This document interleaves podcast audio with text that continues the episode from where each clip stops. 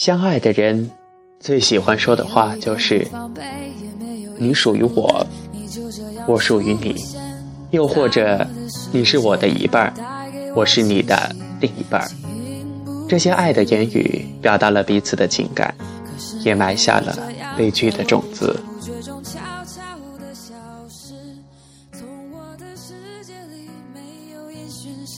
许多相爱的青年人感情破裂时都会说性格不同、兴趣不一，又或者志向各异。其实这就是一半理念在作怪。为什么非要相合统一呢？世界上没有相同的两片叶子，也不存在两片相同的雪花。难道会有两个相同的人吗？答案是没有。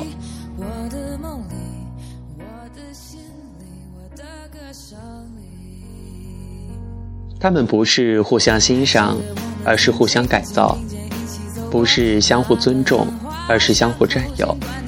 于是爱情变味了，离异也就自然而然的接着来了。爱是一种欣赏，而不是占有和改造。其实这道理很简单：当你欣赏一件艺术珍品，欣赏一篇优美的文章。欣赏一幅让人沉醉的山水画卷时，你一定整个心都陶醉了。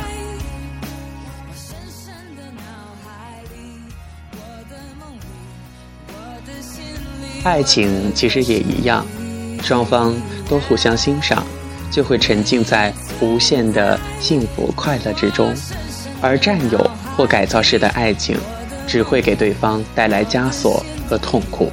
谁愿意要牢笼般的爱情和手持雕刻刀的爱人呢？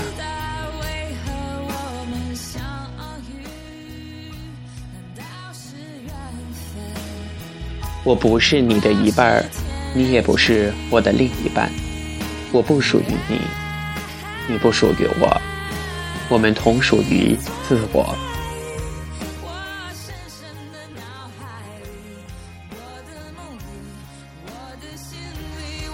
一个女人的一生至少会爱过三个人，这种爱从没有说出来，从没有实现过，也没有第二个人知道，它只在你心底发生过。它是你一个人的恋爱。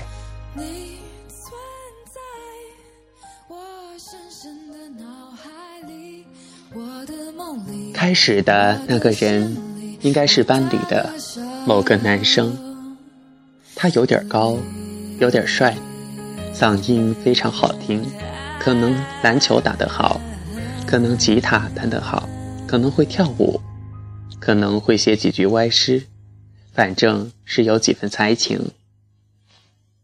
学习成绩可能不算最好，也不是很糟，算是说得过去。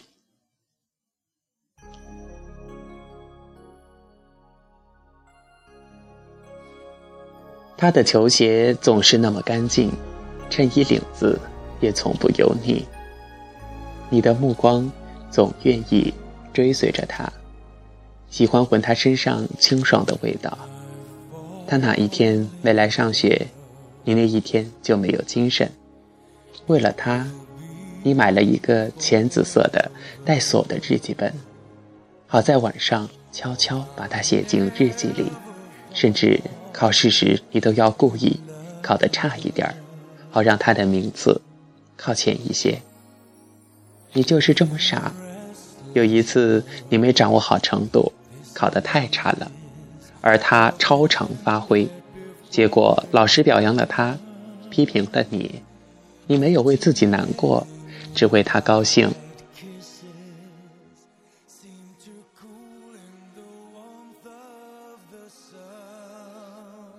第二个人应该是你的某位老师，他戴眼镜，很瘦，所有的衣服穿上都显肥大。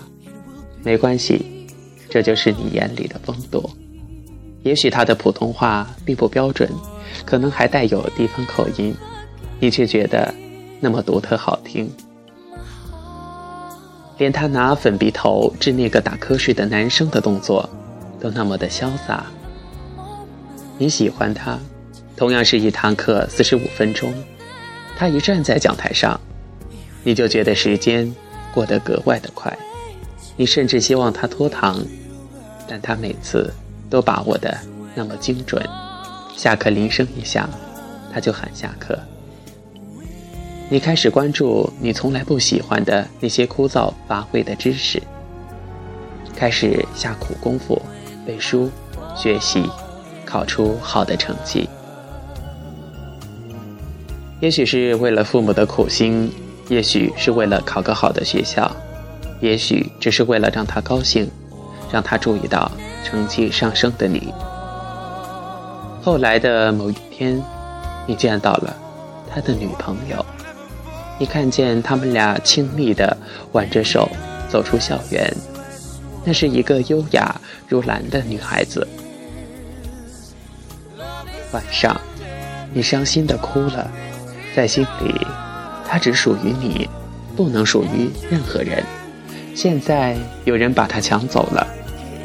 在上他的课时，你是不是用书遮住脸，不愿看他？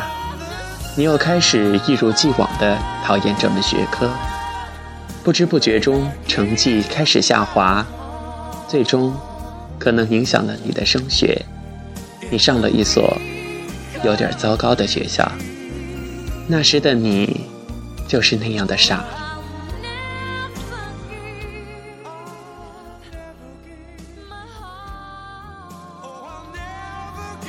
第三个人是一个影视剧中的男主角，他有大眼睛，一笑会有酒窝，留干净清爽的短发，腕上戴着手表或者是手链他爱穿风衣。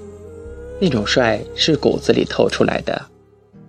他和美丽骄傲的女主角谈恋爱，女主角每天都睡懒觉，他每天会为她准备爱心早餐，等她起来一起吃。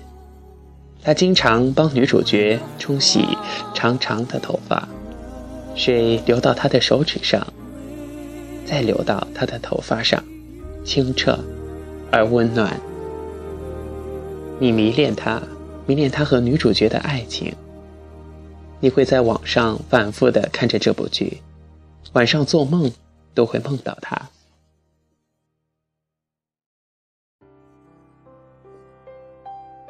后来，女主角移情别恋，和他分手。你甚至比他还要伤心，你恨那个女主角。恨他伤了你心中最爱的人。爱过这三个人之后，你多情多梦、如诗如画的少女时光，就基本宣告结束了。以后还会有爱，但不再是你一个人的故事。真正的男主角会出现在你的生命中，和你一起演绎真正的。爱情生活，这时你已经长大了。